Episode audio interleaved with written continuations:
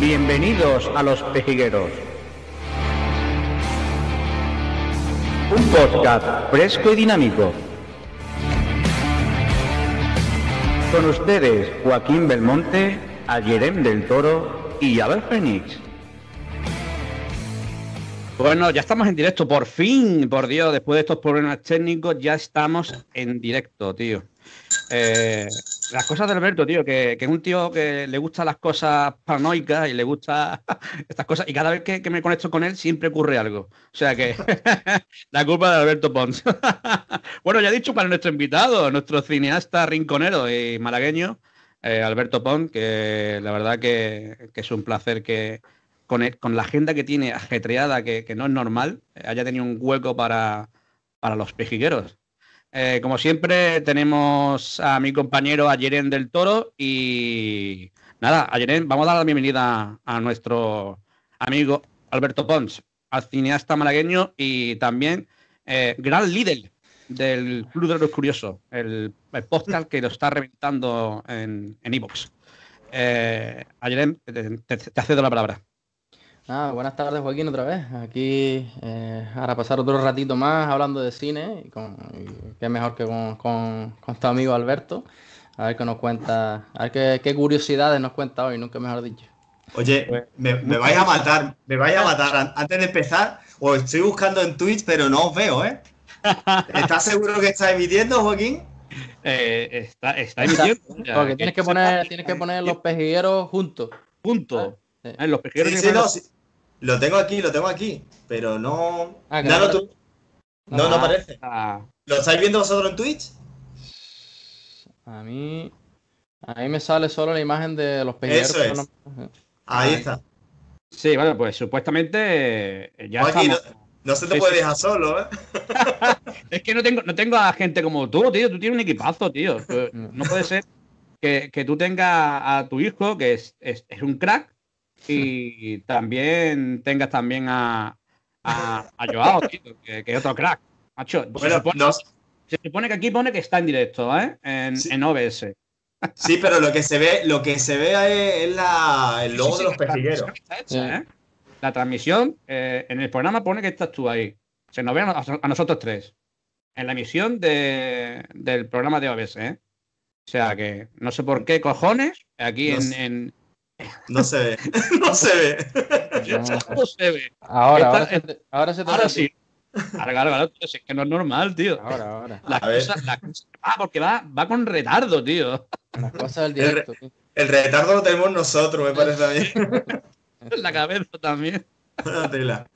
Bueno, ahora sí, ahora, ahora, veo algo, ahora veo algo. Bueno, pues. Madre mía. Eh, Alberto, buenas tardes. Gracias por eh, por estar aquí con nosotros, tío. Nada, buenas tardes a ti, gracias al, compañero que tengo apuntado el nombre aquí. ¿Vale? A, Yeren, porque es que yo para los nombres soy malísimo, soy malísimo y este me va a costar trabajo. Pero un placer, hombre, y, más cuando se trata de, buena gente como vosotros. Oye, Ayeren es un eh, fanático del cine como tú, eh, ya lo digo, ¿eh? No tanto, no hacer preguntas muy técnicas. Yo solo te voy a decir que qué tal el proyecto de Osito, tu próximo pues que no me tomar café, vamos a dejar de cosas técnicas, que me tengo que espabilar.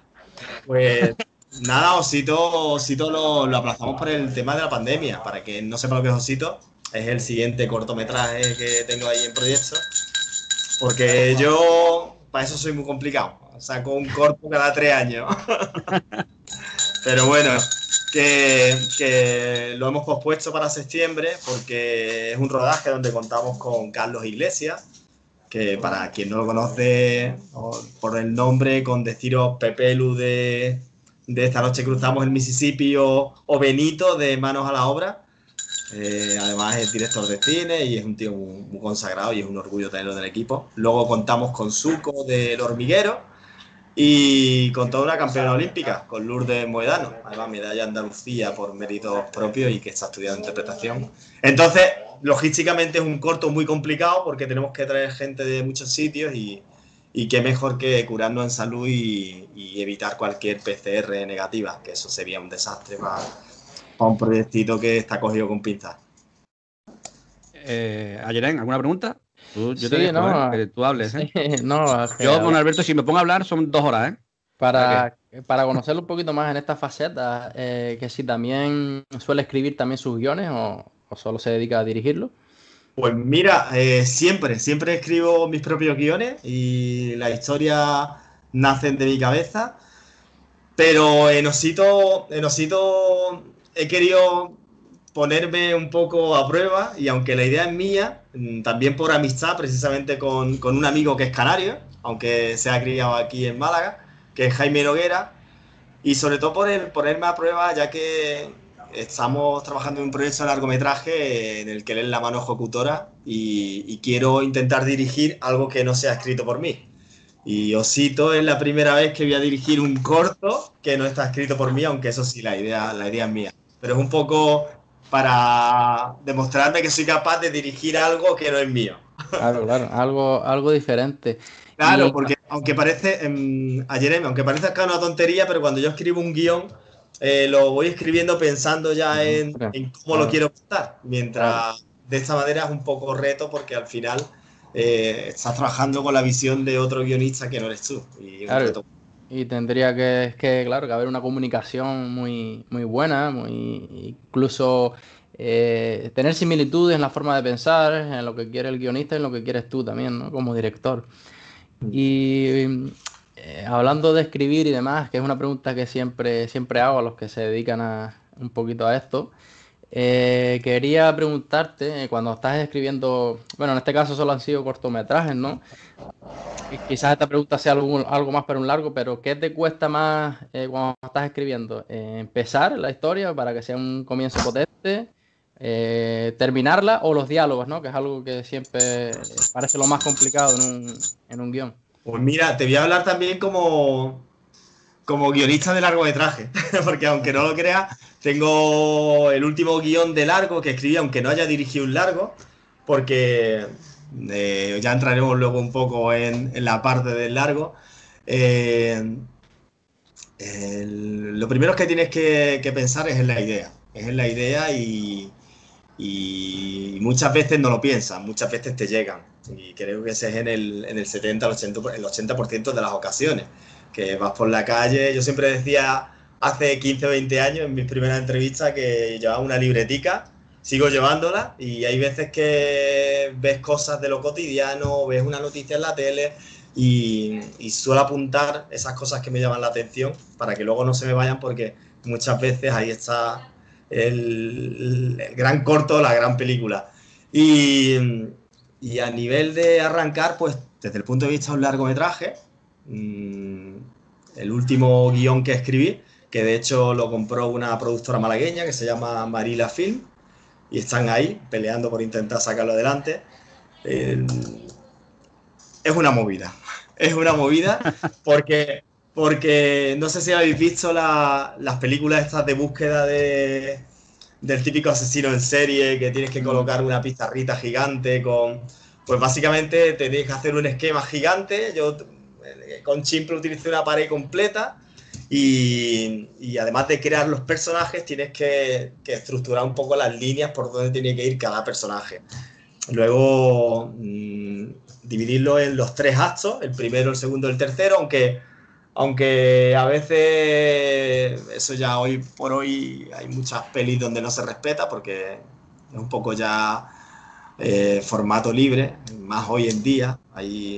Muchos directores arriesgados que se saltan todas las normas. Sin, sin más lejos, el propio Quentin Tarantino eh, se salta el eje y no pasa nada. Está, y te pone viñetas de cómic y no pasa nada. Te lo hace otro y, y, y la gente pone el grito en el cielo. Pero bueno.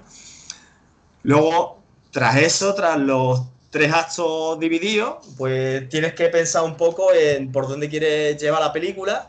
Y hay una cosa llamada la, las 12 fases, los 12 pasos del héroe.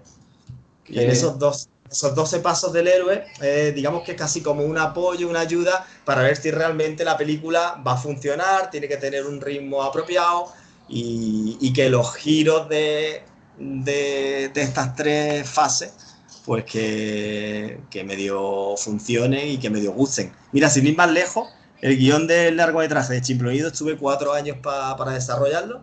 Oh. Y, y en la última lectura que tuve con el productor, eran 130 páginas. Y era la v, V12 creo que era, versión 12, pues tuvimos que reescribirlo entero, que tuve que llamar a un amigo además para que me echara una mano, porque yo ya tenía la mente frita, y hubo que reescribirla entero y hicimos hasta 18 versiones del guion del largo, hasta, hasta la versión final. Pero es una aventura muy bonita. Un corto es mucho más fácil. Un corto es buscar la historia que llame la atención y el corto por lo menos a mí es lo que me gusta y es como realmente funciona. Tienes que pensar en un trampantojo. Un trampantojo es intentar engañar cuando creas que va por un lado, parece que va por un lado, por un lado y hace que plan y te da el giro. Y esos son los cortos que al final eh, mejor funcionan. Los que creen que te van a contar una cosa y al final pues te cuentan otra. Y Osito es un claro ejemplo y el resto de mis cortos también. Oye, me estoy enrollando demasiado, ¿eh? no, no, no, no, no, eh, pero nosotros encantados, ¿eh? ¿Eso sabes lo que nosotros aprendemos de esas cosas? Oye, eh, ¿cuántos cortos has hecho, tío, en tu vida mm, en España? Desde, eh, ¿cuándo, te iniciaste en el cine? yo sé que eres muy pequeñito, pero así mm, profesionalmente, entre comillas, ¿cuándo empezaste? Pues mira, profesionalmente, bueno, profesionalmente, es que yo siempre digo que que un cortometrajista es un desgraciado que quiere hacer cine y todavía no es un profesional de ello. profesional el que te hace un largo y, puede por lo menos malvivir, ¿vale? Pero, pero el primer cortometraje con el que tuve la suerte de, participar en el Festival de Cine de Málaga, que fue una sorpresa. Además, llegaron otras cositas como eh, eh, el premio RTVA, mm, me llegó a, a mejor dirección novel por ese corto. Y fue, yo venía de hacer cortometrajes siempre en analógico, con la videocámara casera de mis padres, eh, de chiquitico, de, hablo de los 12, 13 años. Pero antes entrar en festivales de cine era muy caro, era muy caro, tenías que grabar mínimo en 16 milímetros y, y eso significaba que, hablando en pesetas, pues 2 millones de pesetas, 3 millones de pesetas, o sea, 18.000 euros solo para, para para sí, convertir el 16 milímetros en formato y que se pudiera ver. Es como el revelado de la fotografía, pero en cine. Y para hacer esos rollos costaba una pasta, entonces a los festivales de cine no se puede presentar cualquiera. De hecho, aquí en Málaga eh, se contaban con una mano. Eh, te hablo de Rafata, que es un clásico, además Rafa, Quique Mesa, Enrique García, y poco más. Y Rafatal él fue conocido en su momento que, que su primer corto creo que su padre tuvo que pedir una amplia hipoteca de la casa para, para sacarlo adelante. Entonces el Festival de Cine de Málaga, igual que el resto de festivales, pues empezaron a admitir el formato digital. Y el, del formato digital hablamos del año 2009, o sea que realmente fue antes de ayer. 2009, pues hice un cortito en digital se llamaba Final. Y nada, pues con ese ganamos totalmente inesperado porque no me, yo sabía que medio se me daba bien, pero nunca había enviado nada a competiciones, ese tipo de cositas. Y entonces ahí entramos en el Festival de Cine de Málaga, fue seleccionado y con ese corto nos llevamos el premio RTVA. Entonces ahí ya me lo, me lo creí un poco y desde final hasta hoy en día es cuando he intentado siempre mantener un nivel e ir creciendo y cada corto pues un pasito, un pasito más adelante en mi carrera. Hablando... la tengo. Hablando de cortos, hay, gente que dice, es una pregunta que te, voy a hacer a ver lo que piensas, hay gente que, dice que, vive de, hacer cortos eh, solamente, ¿no? Sin llegar al largo haciendo buenos cortos, eh, pero dice que, en festivales y demás vive de, hacer solamente cortometrajes. Porque, por eso mismo, porque un largo es muy complicado, eh, a lo mejor en el corte ya tiene una posición eh, importante, ¿no? ha ganado bastantes premios y demás, y ellos no, quieren meterse en el largo por eso mismo. ¿Tú, tú qué piensas de, de ello? ¿Se puede vivir solo con cortometrajes? Yo te pediría que me pasaras el teléfono, porque me encantaría, me encantaría entrevistarlo en el Club de los Curiosos, porque eso es algo paranormal. ya te digo yo a ti, ya a ti que, en mi experiencia, que creo que ahí es larga, no conozco ningún cortometrajista no solo que pueda vivir de ello, sino que, que no le cueste el dinero. Eh, hablamos de, de, rol de dirección, de luego hay otras empresas, como por ejemplo las que alquilan materiales de iluminación o objetivos, cámaras, etc., pues que sí pueden decir que, que pueden vivir del cortometraje, de los alquileres y eso, pero un cortometrajista en la vida, en la vida. Todo lo contrario, ¿eh? ¿eh? levantar un corto cada día cuesta más. Y además tenemos el problema que ya no solo son los cortometrajistas los que están intentando eh, hacer cine pequeñito. Porque antes, hace 10 años, el cortometraje era un formato amateur donde todos colaborábamos de gratis, donde nos echábamos una mano entre todos y donde supuestamente era el cortometraje era una forma de hacer cine en, pequeñito con el fin de dar el salto al largo y estar siempre en los escaparates. Eh, hoy en día eso no pasa. Hoy en día muchos directores de largo se dan al salto al corto y, el formato cortometraje se ha profesionalizado. Se ha profesionalizado tanto que levantar un corto medianamente decente que vaya a cualquier festival de los 15, 18 mil euros eh, no te bajes, ¿eh? No te bajes y, ya te digo, y estoy diciendo condescendiente. Eso le ha pasado a Pedro Modova, ¿eh? creo que lo último, lo último que ha hecho ha sido un corto, ¿no? Un medio, sí, un corto. Sí, que, es lo que estamos, es lo que ha dicho Alberto, que, que ahora parece que es al revés, que ahora la gente quiere más hacer un, claro, un, ah. cortometraje que. A, mí sí me va más lejos. El último FICAS, el último festival, entramos con cortometraje en el que uno era el director Javier Fesser, el del Milagro de Petinto, el de Historias Lamentables. En, en otro teníamos a. Ay, por Dios, que se me ha ido el nombre. A Toro, el director de Toro. ¿El director de Toro? Eh... Sí. Bueno, se me ha ido, se me ha ido. Por ejemplo, Almodóvar y, y gente mutocha, incluso actores que dan el salto a dirigir cortometrajes, como Hugo Silva, que lo está petando con un corto.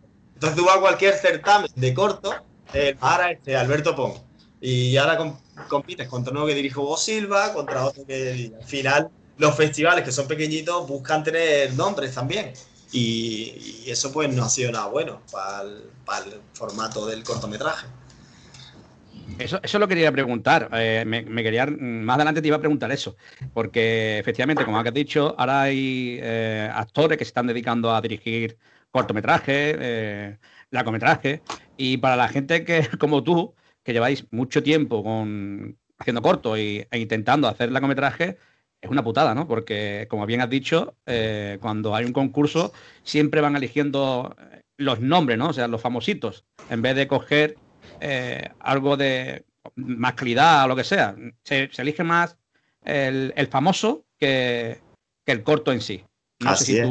No, no, así es, así es. Además, hoy hay tanta, tanta competencia con el formato.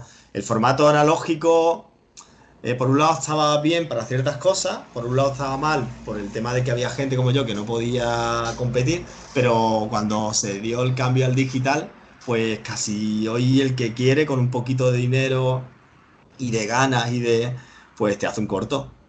Y, y al final yo soy el primero, busco caras, en este caso, de actores de consagrados y mediáticos. Consagrados y mediáticos que te aportan muchísimo, obviamente, pero luego no es lo mismo. A cada festival llegan mil cortometrajes y no me quedo corto. Entonces, yo como director de, lo sabes, que he dirigido durante unos años el Corto Ben, y, llega un momento en el que tú la primera selección, antes de pasárselo al jurado, pues te lo prometo, ¿eh? Y no quiero, no voy a decir ninguna mentira. Eh, te guías por, por nombres, por directores, en, el primer, en el primer filtro. Y eso lo hace pues casi todo el mundo, ¿eh? Y, y es una primera, es una primera criba que tienes que salvarla pues con un proyecto potente. O sea, ¿me estáis diciendo que la primera criba no veis el cortometraje? no, voy, a generalizar, no voy a generalizar. Pero, en, un, en un festival de cortometrajes humilde, eh, de cualquier pueblo, como son el 80%, cuando te entran mil cortometrajes, sí, normal. Eh, no hay capacidad logística como para verlos uno por uno. Entonces la primera criba tiene que ser un poco así. Luego ya la siguiente, obviamente, no, pero la primera es así. Aparte que hay veces que ves cortos que nada más que con la portada apesta, ¿sabes? Y dices, pues, ¿sabes? Esto no va a ningún lado. No va a llegar a ningún lado. y ya cuando, cuando, ya hacen ese primer filtro, eh, te voy a meter un poquito más, más de. Más, intentar meter un poquito más de salsa. eh, en el jurado en sí, eh, bueno, yo creo que, que, que siempre en todos los lados pasa, ¿no? pero ¿hay objetividad o, también hay amiguismo y hay ese tema mediático para, lanzar un poquito más el festival? Mira, en, todos los festivales se cuece y, y decirte lo contrario te, miento. Claro que hay Pequeños y grandes, ¿no? Claro, amiguismo y el que está en el comité de selección es mi compi, escribo, pero es así, ¿eh? Pero no solo en el mundo del cortometraje, en cualquier... Y eso pasa, y eso pasa, y, es así. Eso es, eso es un hecho. Sí, sí. Sí, eh, me ocurre, vaya, desgraciadamente yo creo que en todo, ¿eh? no solo en el cine. Exacto. por eso, Al final eso es en todo. Eh. Da igual a donde lo traspoles que en cualquier mundo, sea de lo que sea, el, enchufe, el amigo, el colega, eso siempre, siempre ha estado y siempre estará. Y más, y más aquí en España. Como ya te digo. Oye, eh, tu último corto, que fue Cinco Reyes, eh, grabaste en el, rincón de la, en el Rincón de la Victoria, en el pueblo, y en la Cueva del Tesoro. Casi todos los cortos que tú has hecho, así potentes, como digo yo, eh, lo has hecho en el Rincón. ¿Por algún motivo? No solo porque sea por tu pueblo, ¿es por algún motivo más? Pues sí, porque me siento muy rinconero, me siento muy rinconero y, porque a nivel logístico, a nivel logístico me siento mucho más cómodo si la localización me lo da a grabar en el pueblo porque controlo muchísimo más. No es lo mismo cortar una calle o, que, o grabar en la playa, en el pueblo donde todo el mundo te conoce, que, que irte a pedir un permiso a Málaga. Sin ir más lejos, el cortometraje Amén, que era un plano secuencia, un falso plano secuencia, donde hay un terrorista con una supuesta bomba y eso, eso lo íbamos a grabar con la MT, con la empresa de, de Málaga.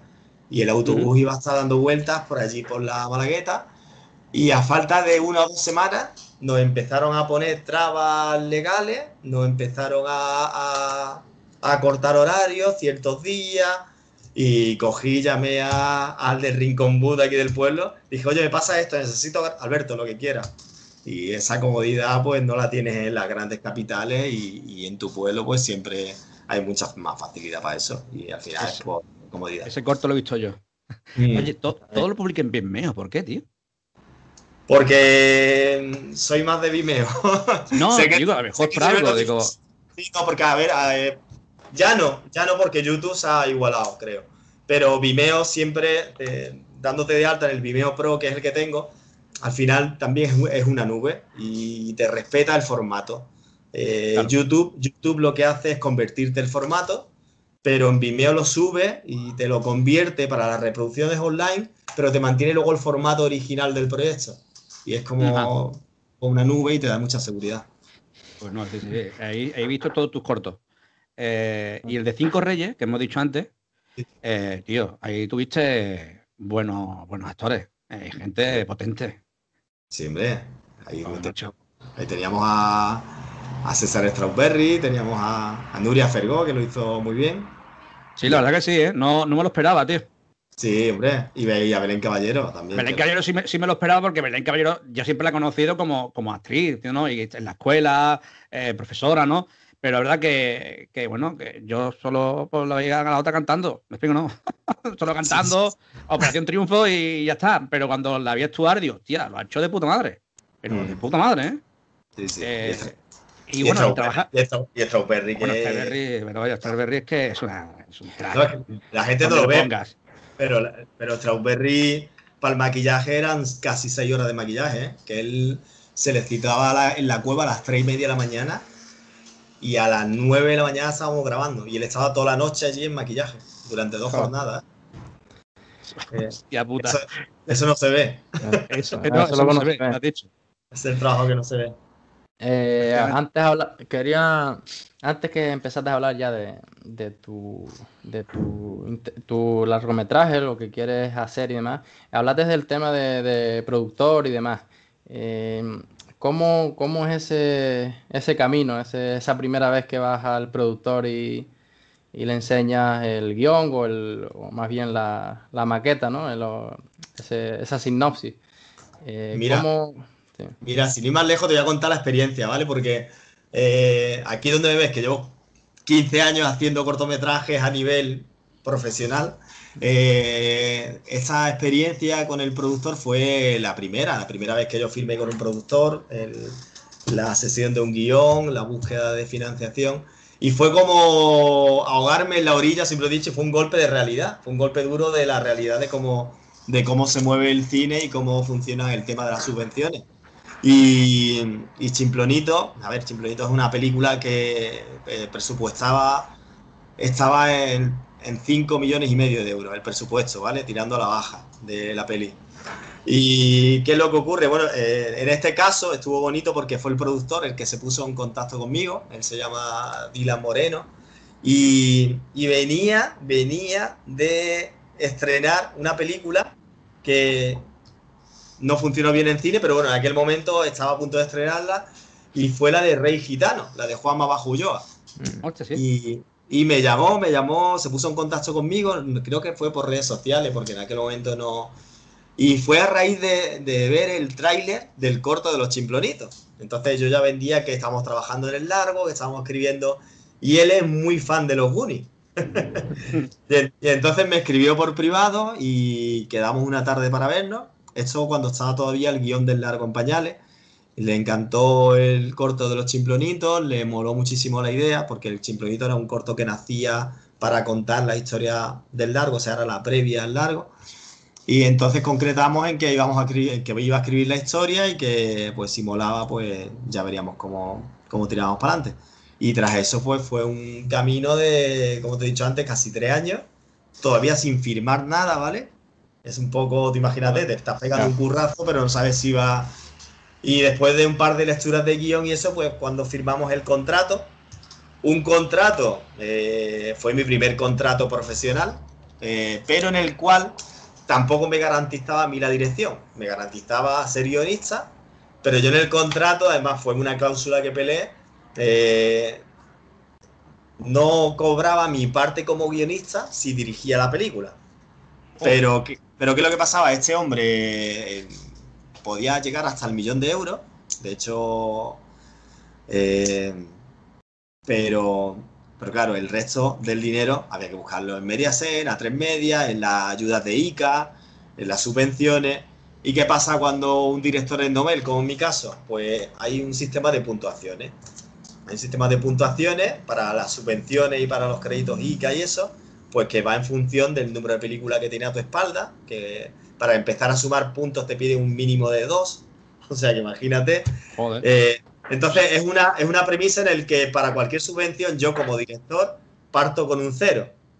Entonces ya, ya es un sistema que es muy complicado porque eh, ahora pone, viene una tres media, viene un Netflix, viene no sé qué, pues para pillar subvenciones va a preferir pillar a un director que lleva dos películas en su espalda que pillar a un Mahara que no lleva ni una.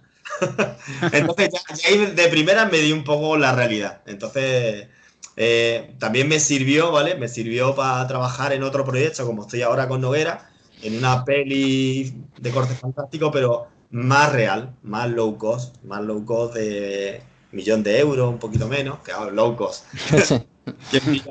pero bueno, eso en cine es low cost y, y un proyecto para intentar sacarlo adelante de verdad. El guion sigue en manos de, de este hombre y nada, oye, si surge y si sale, y, pues yo tendré mi parte de guionista, mm, pero obviamente, pues seguramente no lo dirigiré, pero bueno. Bueno, esperemos que sí. No. Es difícil, ¿no? Sí, hay que ser realista. Eh. hay que ser realista, ¿no? Aparte que es un presupuesto de 6 millones de euros. ¿Tú pondrías 6 millones de euros en las manos de un tío que no dirige una película en su vida? Eh, bueno, complicado, la verdad es que no. la verdad es que no. Bueno, la verdad. después lo haremos sobre, sobre el presupuesto, ya. ya, ya, ya. Hablaremos sobre el presupuesto de una película. Eh, Ayer ya sabe, creo, creo que ya sabe lo que es. sí, sí, sí. Algo, algo, algo me has contado. algo, a ver. Eh, eh, no, Alberto, Eh, yo ya, eh, mi pregunta ya un poco más, eh, no sé si más personal o no, pero eh, tus hijos eh, salen en casi todo, bueno, el último sale, los dos, si no me Sí. equivoco. Lo hacen muy bien, bastante bien. La mirada Guni, el chiquitito, como digo yo, lo clava. Hazme caso. Sí, Ahí Ahí está. tío. La mirada para, para la próxima, ¿tienes algo pensado para ellos? ¿Te gustaría No. que se dedicaran? A ver, a mí me encantaría, pero yo no los voy a obligar. Eh, pero te voy, a, te voy a ser directo y te voy a decir por qué siempre he trabajado con mis niños. Siempre que, que puedo. Porque trabajar con niños es muy difícil. Y, y trabajar con niños no solo tienes que trabajar con el niño, sino tienes que estar también eh, con los padres. Eh, entonces, si es un papel o es algo que mi niño puede sacar adelante, siempre voy a preferir trabajar con, con mis niños. En este caso, Osito, por ejemplo, la peque que viene eh, vive en el Pirineo Aragonés, en Huesca. y se va a cruzar a España porque es la protagonista, también porque necesitaba una niña y me pasaron el casting por vídeo y me encantó, la niña me encantó. Y, igual que la de viaje de vuelta, necesitaba otra niña, no era mi, mi hijo, obviamente. Pero sí, sobre todo es por eso, es porque trabajar con niños es complicado y, prefiero hacerlo con los míos. Eh, otra cosita. El- el- también te dedicas a hacer videoclip, porque en el en los Cinco Reyes también hiciste el videoclip para de, de Escon 2, pedazo videoclip, ya te lo digo yo. A mí, a mí- es que a mí también me gusta ese estilo de música, ¿eh? también me gusta 2. Pero el videoclip, el de- eh, ¿cómo salió, tío? ¿Cómo, cómo se presentó? O sea, No, eso- eh, hiciste eso- el corto y después se, se presentó el videoclip. No, ¿Cómo no, fue, tío? No, no, te, te digo cómo fue. Yo era fan de Descondo. Y ¿Era? una- No, es. y sigo siendo fan de Descondo. Y eh, daba una charla de Strawberry y fui con un disco para que me lo firmara. Y eh, al final empezó a la cosa a desarrollarse y me vine arriba, porque hubo muy buen feeling, me vine arriba y le, y le dije, ostras, César, eh, a mí me encantaría que igual que has hecho la banda sonora, el Día de la Bestia, Acción Mutante y eso, que me hicieras la banda sonora de, de Cinco Reyes. Total, que César se queda, se queda pensando y dice, venga, vale, pero por una condición. Digo, ¿cuál? Y me dice que me das un papel en el corto. Hostia, qué Y- cabrón. Claro. qué buena. En ese momento yo no me lo pensé, y ahora, ahora te voy a contar un par de cositas que te va a quedar cuadro. En ese momento no me lo pensé y dije, venga, hecho. Y le di la mano. Y tenía cerrado ya el demonio, estaba ya cerrado con Xavier Botet, que es un pedazo actor. No sé si sabéis quién es Xavier Botet. Mm. Xavier Botet ha aparecido en Proyecto Warren, en la última de Aliens, en la serie Vale, Alien. vale, vale, vale, vale, vale, vale, vale. Un actor que tiene un problema físico, que lo ha sabido explotar y, Vale, vale, y- vale, vale. es muy largo. como- Y tenía, y tenía otra actriz, que no voy a dar el nombre, eh, era una actriz a nivel nacional, pues súper potente, ¿no? Lo siguiente, súper mediática.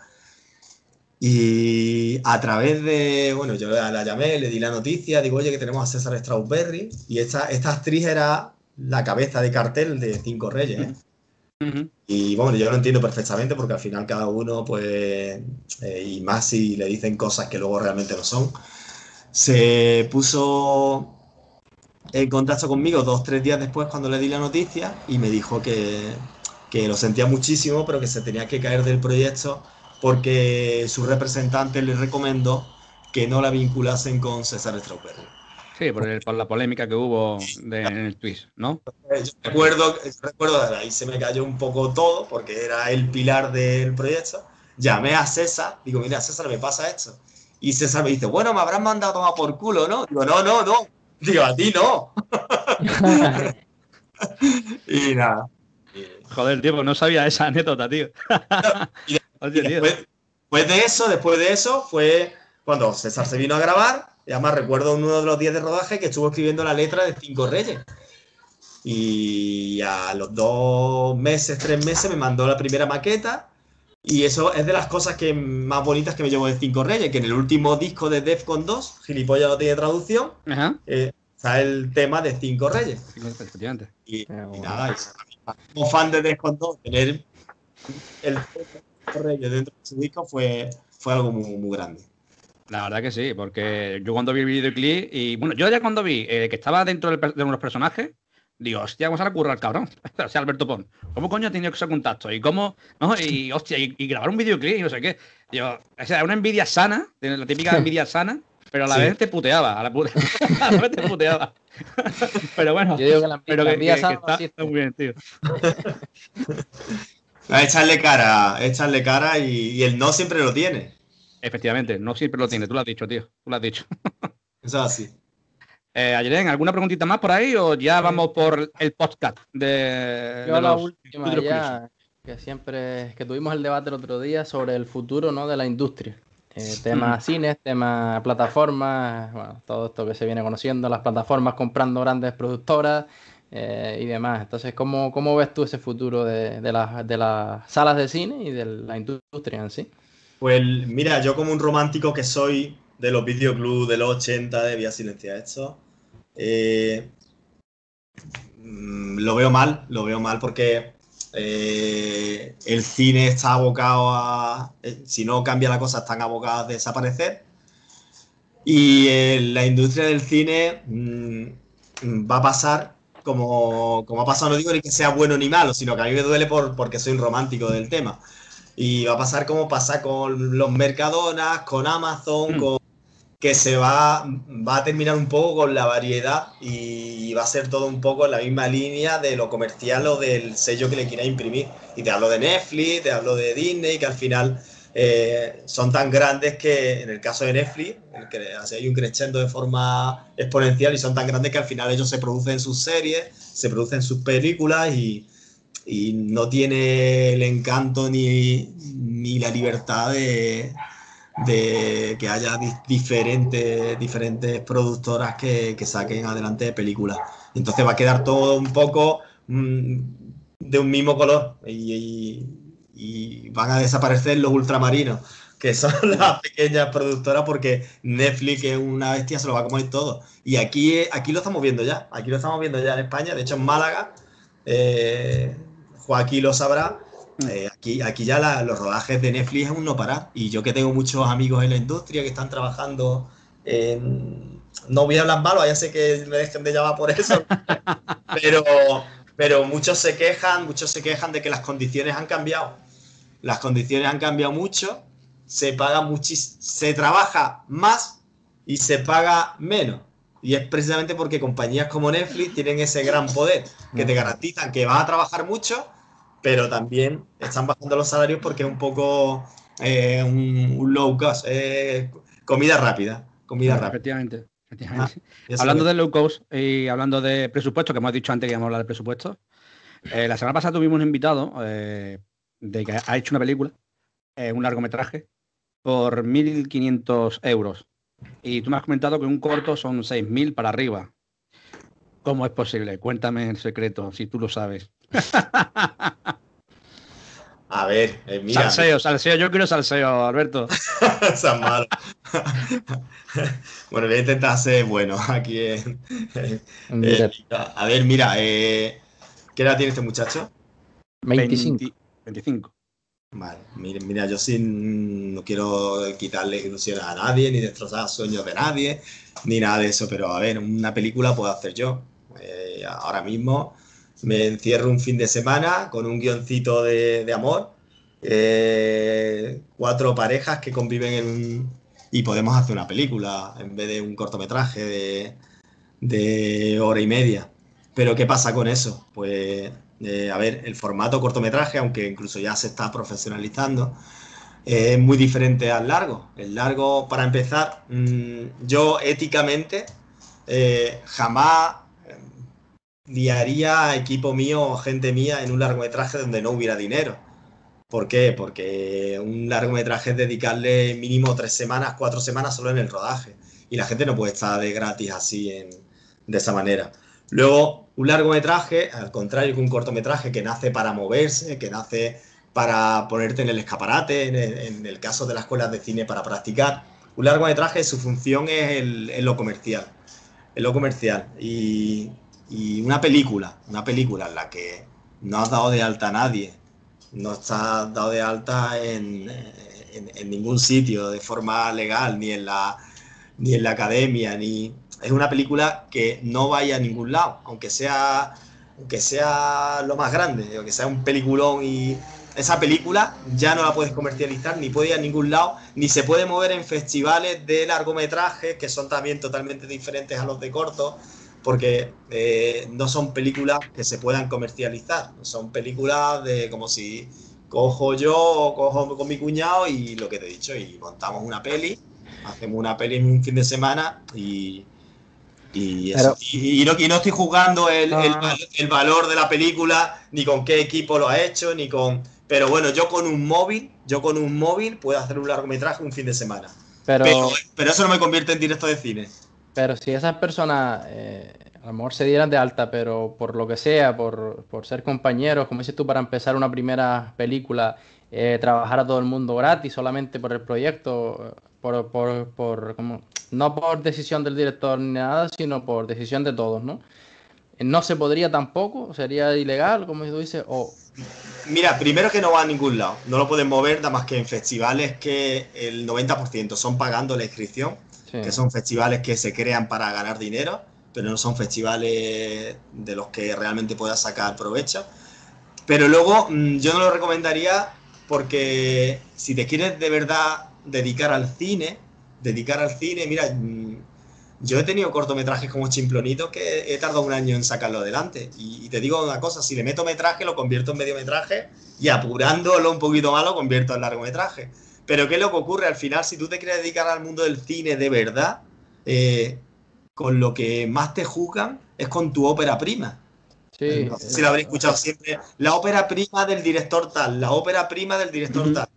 Efectivamente si tú haces una ópera prima con esas condiciones y con 1.500 euros de presupuesto, con todo mi respeto, ¿qué ópera prima vas a sacar adelante? ¿Qué dire de fotografía tienes? ¿Con qué equipo estás grabando? ¿Qué equipo de arte me estás sacándolo adelante? Y, es una cosa que va a quedar muy amateur y, va, en tu, va en tu currículum como la ópera prima. Ya. Claro, pero como tú dices... con esa ópera prima te garantizo que, que por sí es muy complicado y, y te lo complica mucho más. Pero para eh, esclarecer un poco más, entonces tú estás hablando más de una recomendación entonces que, de, que de si se puede o no, ¿no? Por así decirlo. Claro, claro, es posible. Claro, poder se puede, pero al final con 1.500 euros te va a quedar una película de corte amateur. Claro, oye, mira, tú date cuenta que ya para grabar un corto que vaya a festivales medianamente decentes, a mí me están pidiendo grabar con una ARRI, con una ARRI, con, con los objetivos de ARRI, y es una cámara que el alquiler eh, diario te está saliendo en 900.000 euros. Entonces, ¿sabes? Ya partiendo de esa base, eh, el cine se mueve en unos niveles que sí, a nivel amateur o a nivel, con todo el respeto, a nivel de cuñaísmo, yo puedo hacer 10 películas. O incluso a nivel de cortometraje. a mí me encantaría hacer un cortometraje cada semana. Pero ya no me lo puedo permitir porque tengo que ir manteniendo porque al final quien hace cine estás intentando ganarte la vida de ello y, y es contraproducente hacer un largometraje de esa manera.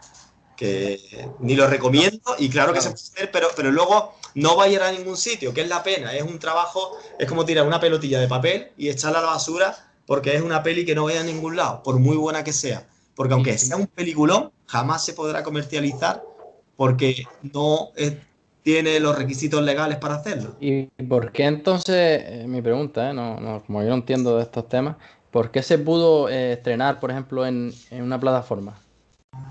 Ah, bueno, sí, porque hay plataformas de pago. creo que Amazon lo está permitiendo, Filmas también. Y, no es que ellos te, te paguen ni arriesguen por ello. yo cojo ahora el cortometraje de Joaquín Joaquín y Alberto espetando sardinas, ¿no? Hago una peli, hago una peli, Joaquín y Alberto espetando sardinas. Llamo a esta gente de Filma y le digo, mira, tengo una película que se llama Joaquín y Alberto espetando sardinas. El, el contrato que tú firmas con ellos es un contrato en el que ellos no en el que ellos no se juegan nada, en el que si ganan dinero es porque gente está pagando está pagando entiendo. Vale, vale, vale.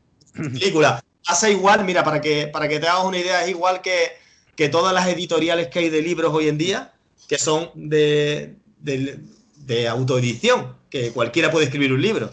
Yo ahora cojo, eh, me edito, escribo un libro firmado Alberto Pong, pero no hay una editorial que me lo pague. Yo me pago la edición del libro y luego yo si quiero pues lo vendo por mi cuenta o le intento sacar la rentabilidad. Y en este caso son estas plataformas que ellas no pierden, ellas no pierden y, y te permite, pues eso, hombre, si tú tienes una familia numerosa con 20, 30 personas y unos colegas, pues si le sacas mil pavos, pues eso que se ha llevado la, la plataforma. Y como es, como este muchacho, hay muchísima gente, porque yo también conozco gente que han hecho largometraje y lo han estrenado en Filma. Ahora, queda muy guay, queda muy guay. He estrenado mi largometraje en Filma.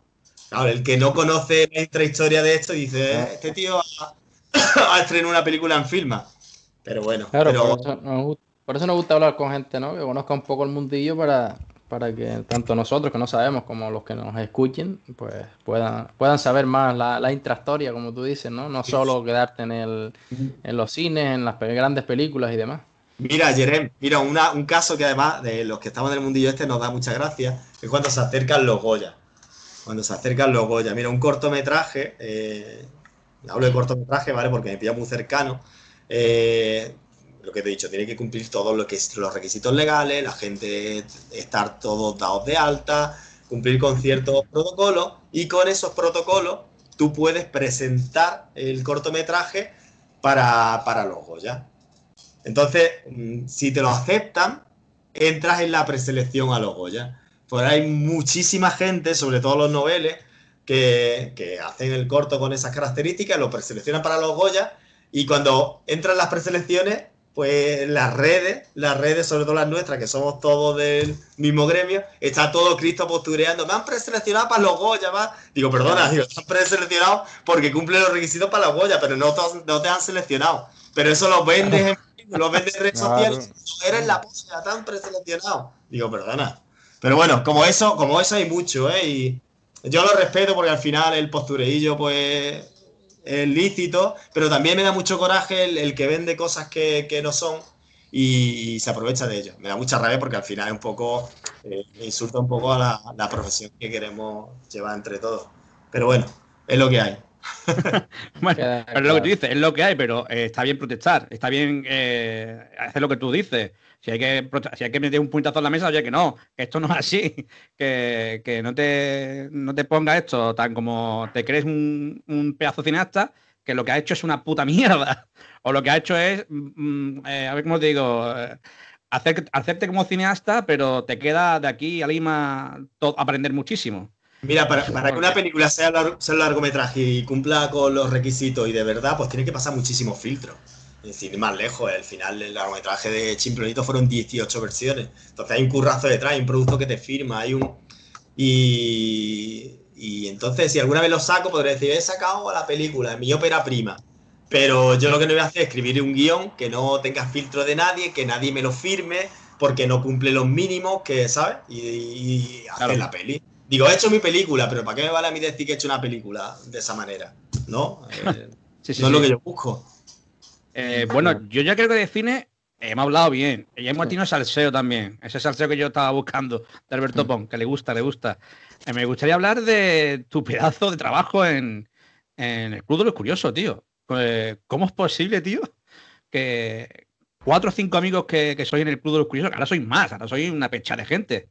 Eh, ¿Cómo pensaste, tío? ¿Y te esperaba esta repercusión eh, del Club de los Curiosos, tío? Porque soy 17.900 seguidores en Ivo. ¿Es posible que sea así? ¿Me equivoco? sí, sí. Yo, yo Ah, creo que son 17, ¿no? 17.900, Casi, ¿no? casi 18 ya. Casi. Eso digo yo. ¿Cómo coño lo Ah. ha hecho, tío? Pues mira, de estas cosas que no las buscas y aparecen. Me da mucho coraje porque podría haber pasado con el cine, pero bueno.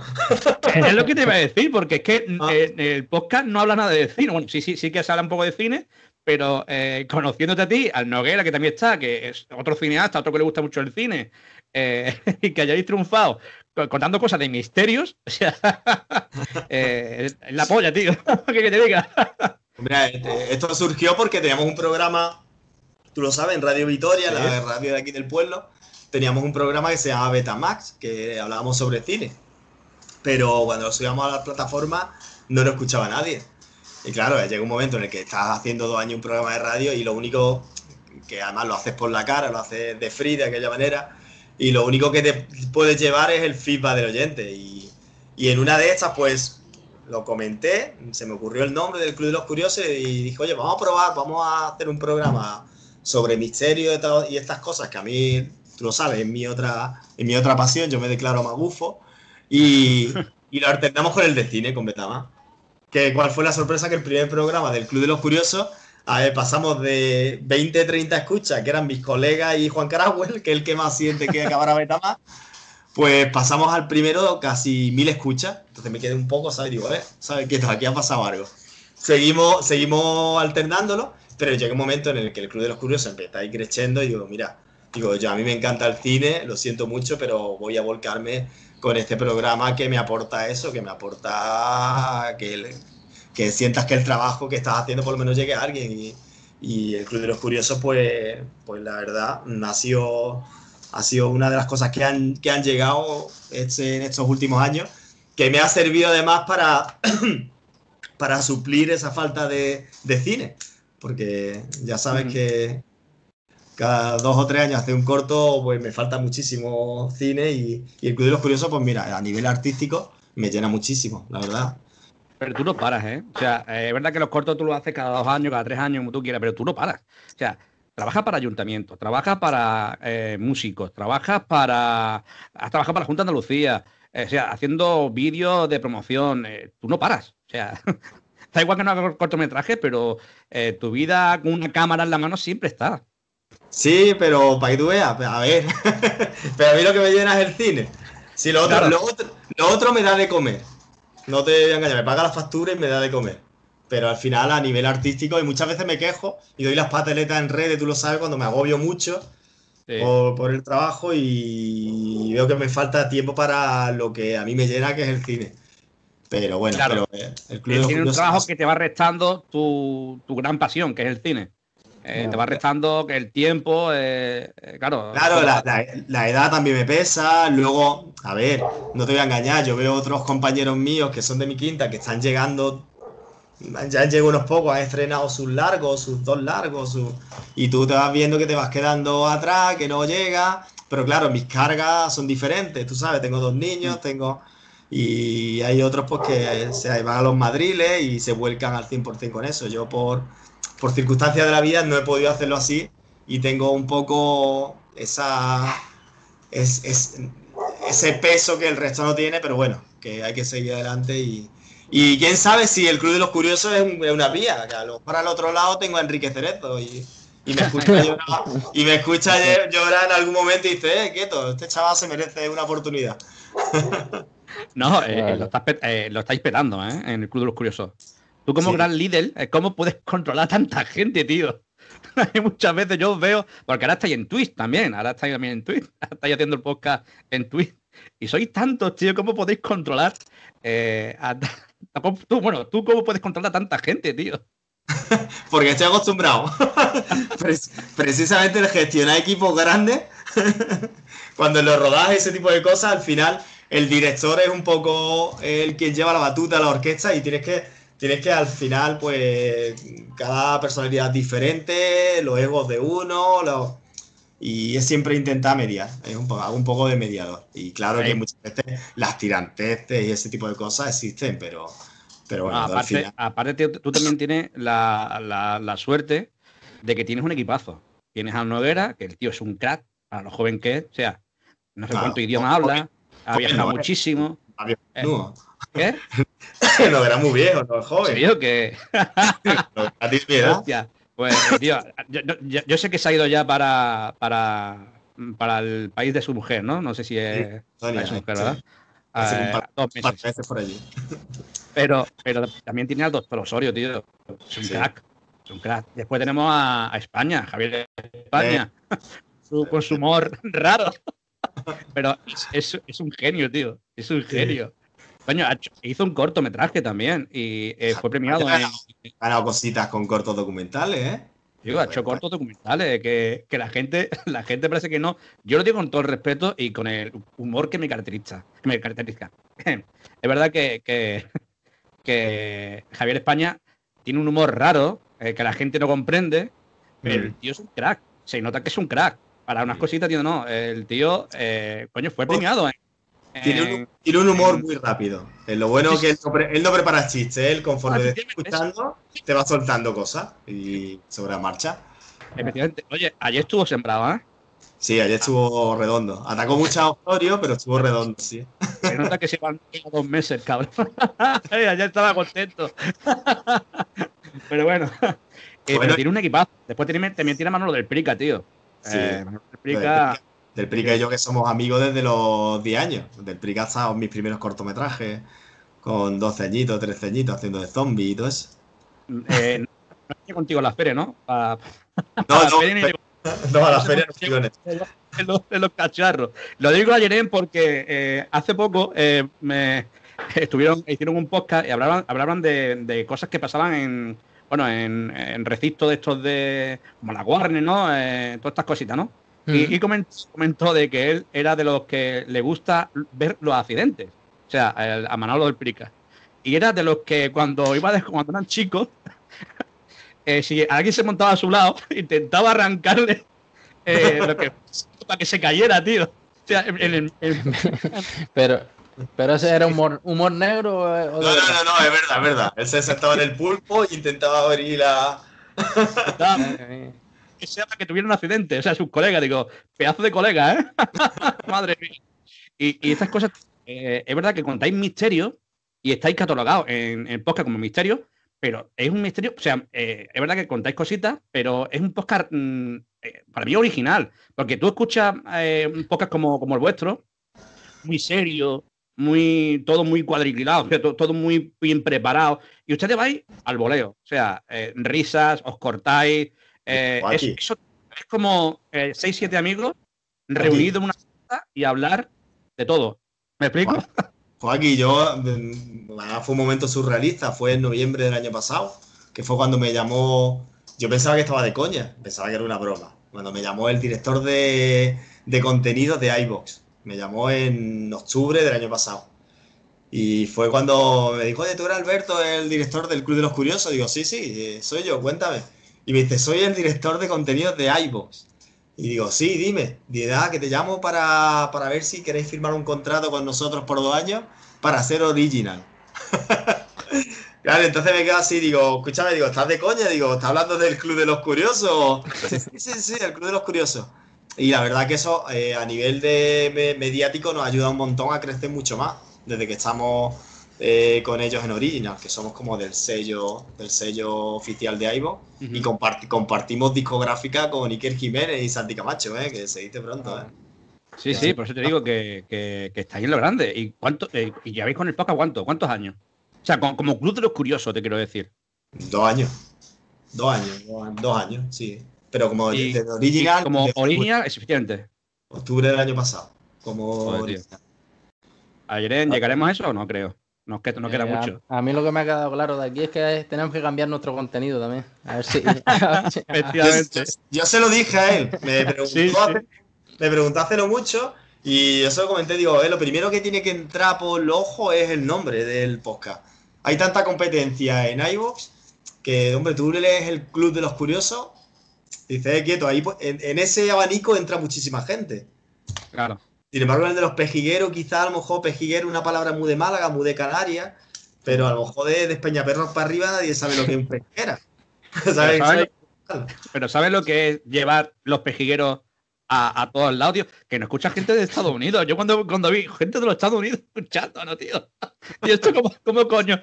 Pero serán, serán eh, yo qué sé, serán gente latina de que, porque Eso, eso es que se han equivocado. seguro. No, pero te digo una cosa, ¿eh? que lo mejor de todo, lo mejor de todo es eso, es cuando ves que la gente te comenta, te escucha, eso llena, llena muchísimo, llena muchísimo. Oye, nosotros tenemos, nosotros te- eh, ayer nosotros tenemos, eh, te lo digo también a ti, Alberto, tenemos un, a un tío que, o un tío, una tía, no sé, que se llama El Conquistador, que cada vez que, que hacemos un podcast de algo de cine, tratado algo de cine, siempre comenta. Siempre, pum. Hablamos de política, de actualidad, tal y cual, no comenta. Y siempre Es que más, comenta, comenta siempre no- nos dice como, como que cambiemos un poco el chip y que vayamos Eh. más al cine. Es más, nos ha recomendado dejar la política de lado y, y, Y y- dedicarnos más al cine.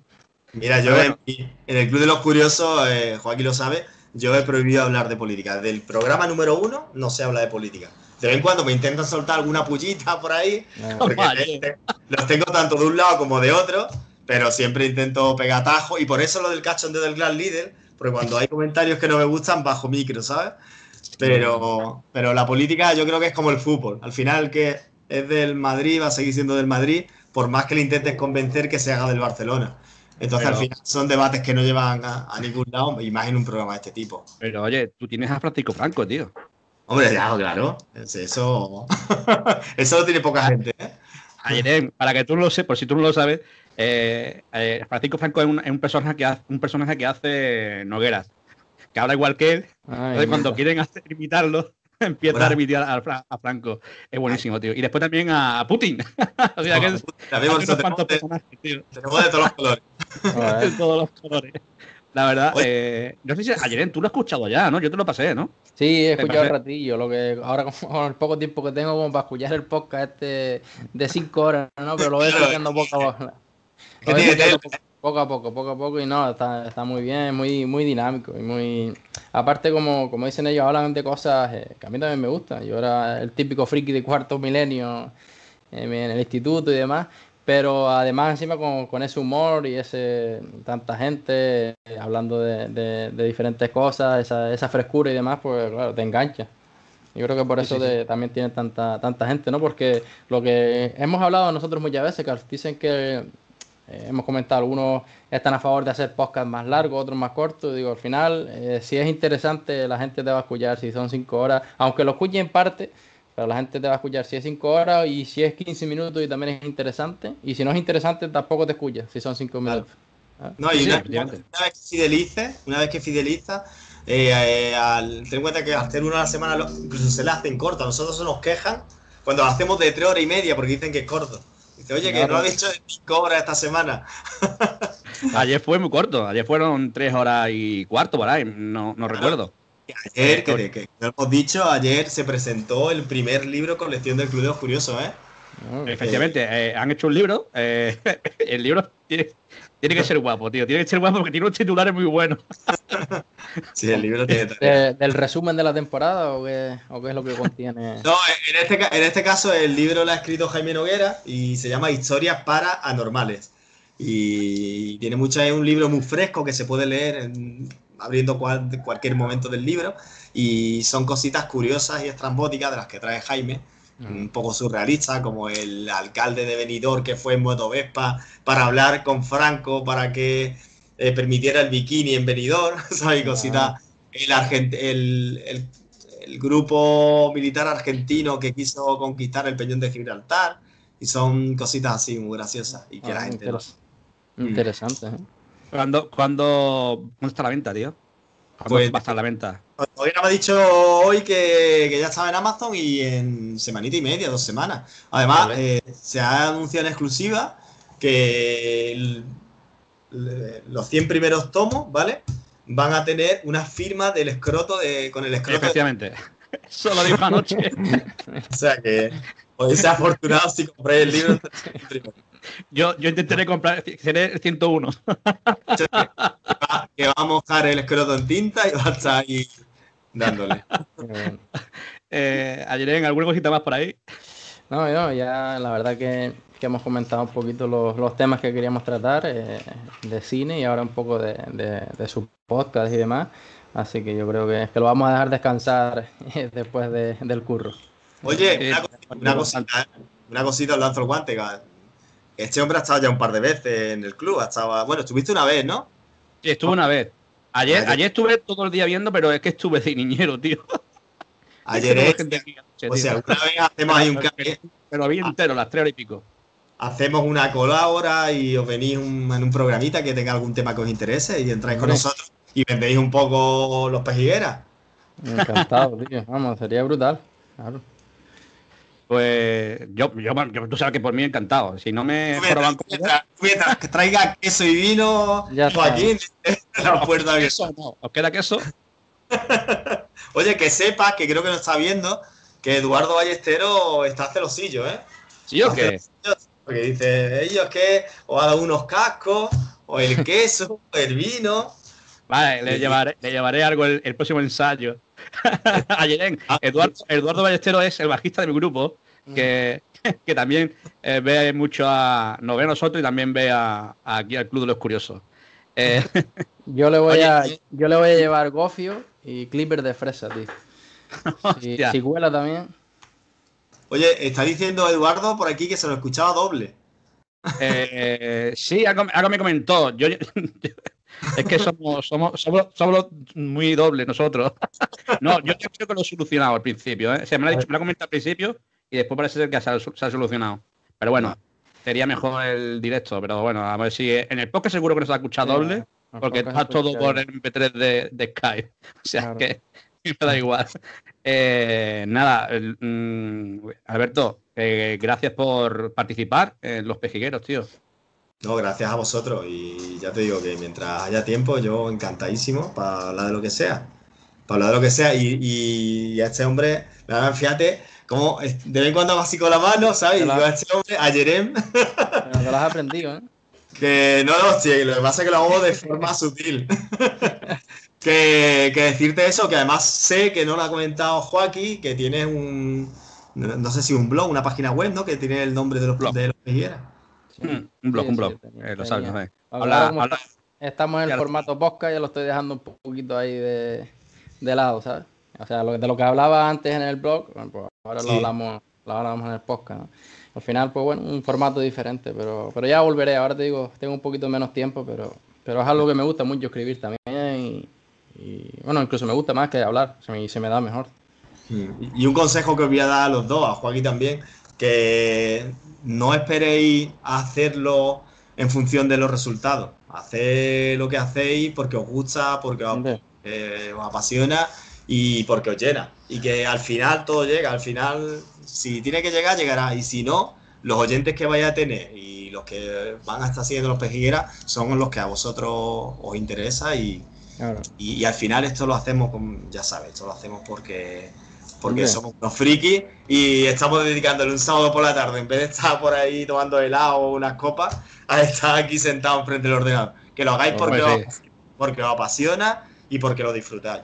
Y es lo más importante. Y estar hasta las 5 de la mañana también en los Oscars también, también se hace por, por, por fricada, no se hace por, por trabajo. Estuvimos estuvimos eh, haciendo un directo, el primer directo que hicimos aquí, eh, Sí. nosotros, fue eh, los Oscars y estábamos dando, o sea, estamos viendo los Oscars y emitiendo en directo nosotros aquí. Eh, estuvimos a las cinco- hasta las cinco y pico de la mañana, desde las once y pico que, que nos conectamos. Y ahora me lo pasé de puta madre, porque aparte que hablamos de cosas que me gustan, pero me lo pasé de puta madre porque a unos argentinos, porque nos metimos en Facebook también y les, lo- les hacíamos tro- tronadas. O sea, eh, a ellos les llegaban eh, las noticias más tarde que nosotros. Entonces Mm. yo, yo le decía quién iba a ganar el Oscar, que no sé qué, y claro, se lo iban adelantando. Pero qué hijo de puta, no sé qué. Y la verdad que estuvo muy chulo. Joaquín es que tenía mucho sueño y solo decía barbaridades. Es el Como, programa- como los niños cuando tienen sueño, pues. Es el programa que os banearon, ¿no? Por poner imágenes que no eran vuestras, ¿no? Ese, ese, ese, ese, ese. Pero bueno, pero, pero estuvo, estuvo- yo me pasé de puta madre, tío. Es verdad que después del siguiente, a la para ir a trabajar, estaba muerto, pero, pero que yo me lo pasé de puta madre esa noche, tío. Pues, bien. pues eso es lo que os vais a llevar, porque a mí el Club de los Curiosos es la excusa para reunirnos los amigos, tomando unas cañas y, y unas cortezas de cerdo y echar un rato divertido. Sí, sí, básicamente es eso. Pues, sí. Pues, Alberto, muchas gracias por tu tiempo, tío. Eh, tú y yo nos vemos por el rincón. Eh, esperamos que nos veamos pronto y, oye, te lo dije ayer, llámame para lo que quieras, para lo que necesites. Para aguantar un, un altavoz o lo que tú quieras. Bueno, el otro, el día me he hecho este manilla, ¿eh? Lo que, hace de, lo que hace de rebote, porque me crucé con él por el paseo. Digo, y yo, vente conmigo y me va a sujetar el altavoz. Me- Me eh, pues el poco tiempo que estuve, que estuvimos eh, tres horas, cuatro horas, aprendí mucho, ¿eh? Por lo menos aprendí cómo escalar. Aprendiste cómo subir y bajar roca. De, de sparring, ¿no? Sparring, Ah, sparring. ah, Pues lo dicho, eh, eh, bueno, yo ya voy a despedir el, el programa de hoy. Eh, gracias a toda la gente que, que ha estado en directo en Twitch, a los oyentes en iVoox, que no pueden ver en, i- bueno, que nos pueden escuchar en iVoox y también en Spotify. Y lo dicho, eh, gracias por estar ahí, gracias Alberto por tu tiempo. Ayer nos vemos y nos escuchamos la semana que viene, ¿te parece? Sí, sí, por supuesto. Nada, darle también otra vez las gracias a, a Alberto y vamos, por tener un profesional aquí en nuestro podcast y que, y que está invitado más, más veces a hablar, a hablar de cine también. Muchísimas gracias. Yo encantado, yo encantadísimo.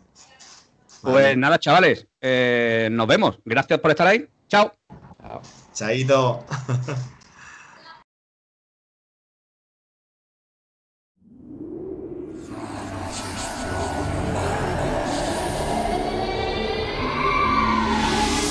Cinco reyes, seis monedas. Si robas una, no sales de la cueva. Cinco reyes, seis monedas. La maldición persigue al que se las lleva. Cinco reyes, seis monedas. Si robas una, no sales de la cueva. Cinco reyes, seis monedas. La maldición persigue al que se las lleva. El diablo te pedirá algo más que una botella de ron. ¡Es mi hijo! No fue el derrumbe, no fue el barreno, ni fue el impacto de la roca cediendo. Todos se callan, pero en silencio siguen culpando al aventurero muerto. El macho igual entre los ecos del goteo. El miedo acecha al reptar en el agujero. Por galerías que se estrechan a tu paso, mientras un ser te sigue el rastro. Y es que esos niños debieron ser más buenos y hacer más caso a su profe del colegio. Pero Alejandro, por un dinar viejo, ha terminado al otro lado del espejo. No fue el jaleo, ni fue el estruendo, lo que dio al azar que se ocultaba dentro. Pero si aún temes saber quién lo hizo, echaré la culpa capaz de a su hijo. Puede que la clave de la cueva sea que filtra todo lo chungo que emanase del infierno. Puede que en su día todas esas galerías intrincadas que te cagas no sirviesen para nada. O fue el Emil que no supo decidir a la hora de elegir dónde esconder su botín. Pero esa madre que busca en la cueva ya solo puede confiar en la santera. Tiembla, tiembla, teme, teme, grita, grita, cede, cede. ¿Dónde está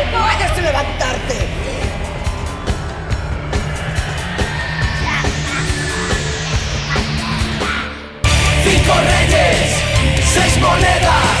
Si robas una, no sales de la cueva. Cinco reyes, seis monedas. La maldición persigue al que se las lleva. Cinco reyes, seis monedas. Si robas una, no sales de la cueva. Cinco reyes, seis monedas. La maldición persigue al que se las lleva.